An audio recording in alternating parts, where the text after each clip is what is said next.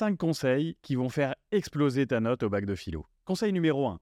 Tu dois absolument problématiser ta copie, ça veut dire opposer deux idées entre elles si c'est une disserte. Si on te demande par exemple un homme libre est-il un homme sans devoir alors la réponse la plus simple, c'est de dire que oui, la liberté, c'est pouvoir faire ce qu'on veut sans rendre de compte à personne. Dans un deuxième temps, tu vas devoir montrer au contraire que la morale nous permet de ne pas être soumis à nos pulsions. Donc tu vas inverser complètement le truc en montrant que celui qui n'a pas de devoir est esclave de ses pulsions. Ce problème-là, tu dois le poser dès l'introduction en deux phrases. Je te montre comment. Si la liberté, c'est pouvoir faire ce qu'on veut, alors un homme libre est un homme sans devoir. Et là, vous devez toujours mettre un mais.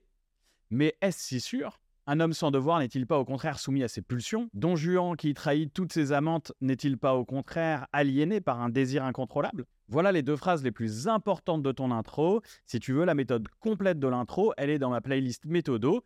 Et n'oublie pas que j'ai résumé les 17 notions du programme en seulement 3 minutes. Alors maintenant, si tu veux le conseil numéro 2, t'as plus qu'à t'abonner.